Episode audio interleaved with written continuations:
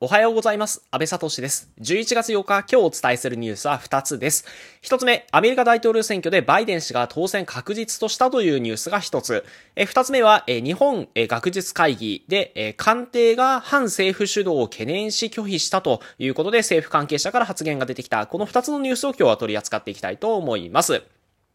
え時刻は午前9時になりました。え今日まず一つ目のニュースとしては、バイデンさんが、えー、当選確実としたということで、まあ、今朝皆さんが起きた時間にもこうしたニュースが入ってきてるかと思います。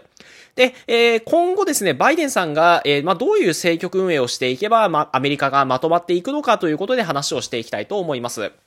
はい。まあ、今、トランプさんがかなり訴訟を起こしていますが、まあ、大方の見方では多分訴訟は退けられて、バイデンさんが大統領になるだろうという予想が立っています。で、そうするとですね、バイデンさんがまずやらなきゃいけないのは、この分断されたアメリカですね。この分断されたアメリカをどうまとめられるかという点、ここが非常に、え懸念となっています。というのもですね、トランプさんがもし負けたとしても、これトランプを生み出した勢力っていうのは残っているわけなんですね。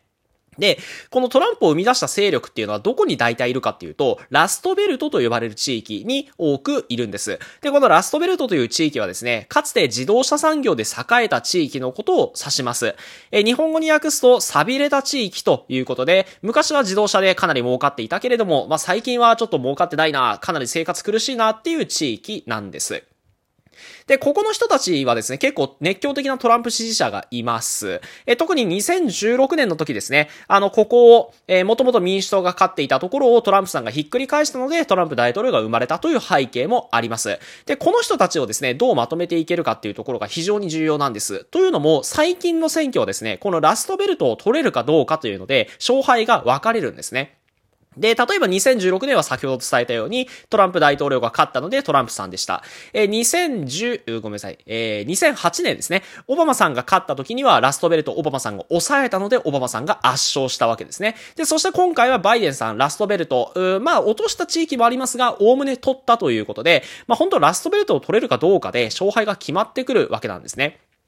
で、それ以外の地域というのは、まあ大体民主党が共和党かっていうのはいつも決まってってる地域が多いんですね、非常に。えー、ですので、まあ、他の地域ってのは正直結果は分かっていると。で、例えばニューヨークであれば、まあ、民主党がほぼ勝つみたいな風に決まってるわけですよね。で、そうではなくて、このラストベルトを取れるかどうか、まあ、いわばここがキャスティングボートのような形で、ここを取った方が大統領になれるというような選挙が最近続いています。ですので、えー、バイデンさんが大統領になった際、この、えー、ラストベルトの地域というのは、見落とすことができない、無視できない存在なんですね。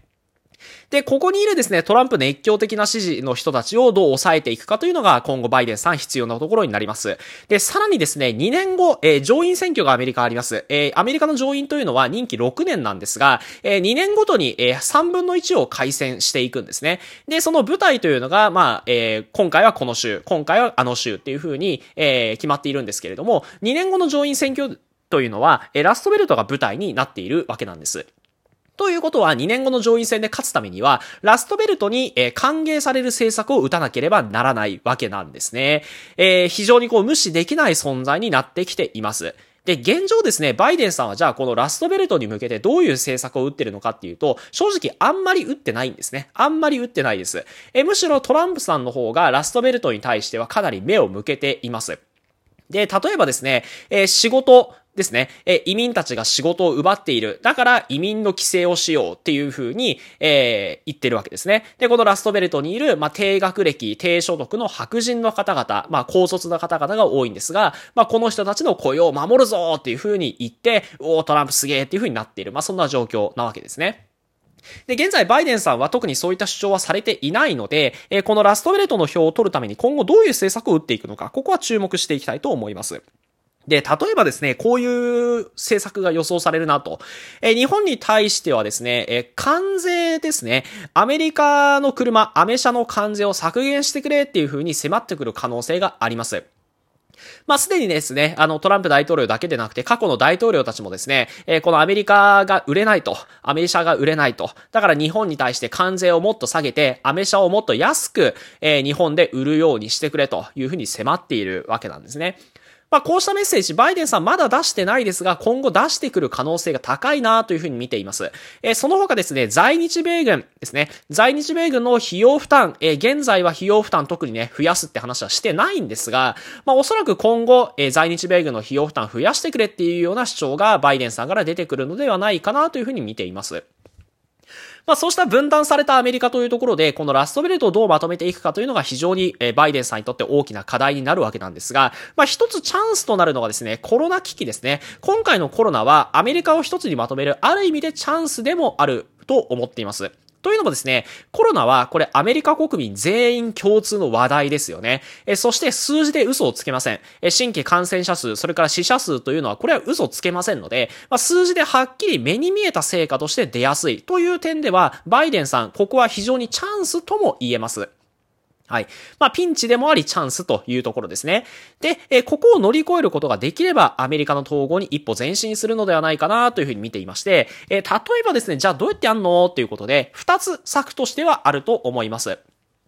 えー、一つ目はですね、新規感染者数をこれどこまで減らせるかというところですね。で、具体的にはですね、マスク着用だったりとか、大規模集会を抑制するといった方法があると思います。えー、現在トランプ大統領ですね、えー、マスクなんか意味ないと、えー、それから集会もお構いなしに大規模でやっていますので、えー、この二つやるだけでもだいぶ感染者を抑えられるんじゃないかなと思います。まあ、これはあとはですね、どうやって従わせるかというところが課題になるわけなんですが、えこのマスクと集会、これは二つが、えまずキーになってるのかなと思います。えそれから二つ目はですね、経済の回復ですね。えこの経済の回復、まあ、具体的に言うと株価ですよね。で、この株価の回復というのが見られてくると、えかなりいいのかなと思ってまして、え現在バイデンさんはですね、え2兆ドル規模の財政出動すると、これとんでもない額ですよね。日本円にすると210兆円近くなんですが、えこの額の財政出動するというふうに言ってていまして、まあ、これが成功したら経済が回復して、えー、アメリカ国民もコロナを乗り越えたというふうになる。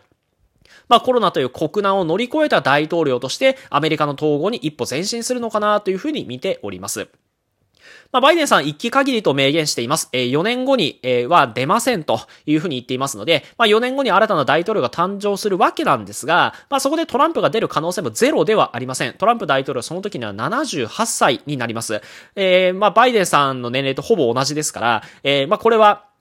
まあ不可能ではないですよね。で、またトランプ的な人が出てくるっていう可能性もありますので、えー、まあこのトランプを支持した人たちへのケア、えー、ここはかなり気になって見ております。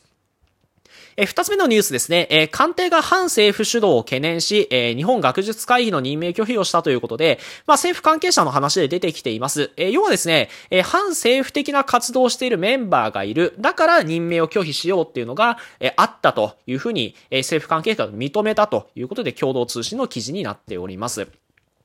まあ、これは言わないだけで分かりきっていた話ではあるんですよね。えー、まあ、例えばですね、この任命拒否された6名の中にはですね、えー、まあ、例えば共謀罪、えー、それから安保法制、えー、等々に反対の姿勢を明確に打ち出していた。えー、中にはですね、この反対する集会を、えー、取り仕切っていたり、あるいは、えー、反政府活動に参加をしていたっていうこともあったりして、まあ、そこが取り沙汰されたということになります。で、ここ結構難しい問題なんですよね。えー、今回ですね、政府が、え、任命拒否の理由としてよく推しているのが、国民から理解を得られないっていうキーワードなんです。これは政府にとって一つのキーワードです。というのもですね、え、長らく安倍政権下で過半数の国民から支持されてきた、え、支持率もまあ、おおむね50%、60%、えー、高い時70%近くっていう風になっていた支持率がある中で、え、日本学術会議が安保法制に抗議活動したり、共謀罪に反対したりっていうのは、まあ、国民の民意とはギャップがありますますよね。つまり国民は安倍政権を支持しているのに、学術会議は安倍政権を支持しないっていう構図があった。これでは学術会議、国民からの理解得られないよねっていうようなロジックだったのかなと思っています。で、確かにですね、日本学術会議の委員というのは、これ国費で賄っています。年間10 10億円程度が投じられているので、えー、まあ特別の公務員職、であるわけなんですね。で、まあ、公務員である以上、確かに民意を反映させるというのは、まあ、これとして憲法上必要なことでもあります。で、ただ一方でですね、今回この学術会議というのは学問的な団体でありまして、え高度に学問的な内容を扱っているわけなんですよね。で、この内容っていうのは国民に理解できないわけですよ。だから学術会議法で独立性という文言が、えー、定められている。まあ、独立して職務を行うということで文言が書かれているわけなんですね。で、つまりですね、政治的活動をしているのであれば、これは政府が介入する余地はあると思います。ただですね、学問的な活動であれば、これは政府の介入はできないわけなんですよね。で、この線引きが難しい。日本学術会議が学問団体として活動しているのか、それとも、え、政治団体として活動しているのか、ここの線引きが非常に難しいなというふうに思っているわけなんです。え、確かに学問的団体であるのは間違いないでしょう。えー、まあ、その学問の分野のトップたちが集まり、専門的な提言をしていくっていう点で、確かに学問団体です。ただ一方でですね、その活動の中身を見ていくと、えー、政治職も確かに否めないわけなんですね。例えば2017年、えー、安保法制に反対するということで、えー、軍事研究に関しては一律で禁止するという声明を出しております。で、これは確かに法的根拠はないわけなんですよね。で、そういう意味では、えー、政治的な色というのは、まあ確かに否定できないところがあるかなとは見ております。まあこのどこまでが学問としての活動で、どこからが政治としての活動なのか、ここの線引きというのが非常に難しい。えー、政治的活動であれば政府が当然介入すべきだと思いますが、えー、学問的活動であれば、えー、法解釈上も介入ができないし、えー、するべきでもないというところ、えー、このあたりが非常に難しい問題になっております。安倍聡のニュース解説ラジオ、えー、11月8日、今日はこの辺りにさせてもらいます。最後までお付き合いいただいてありがとうございました。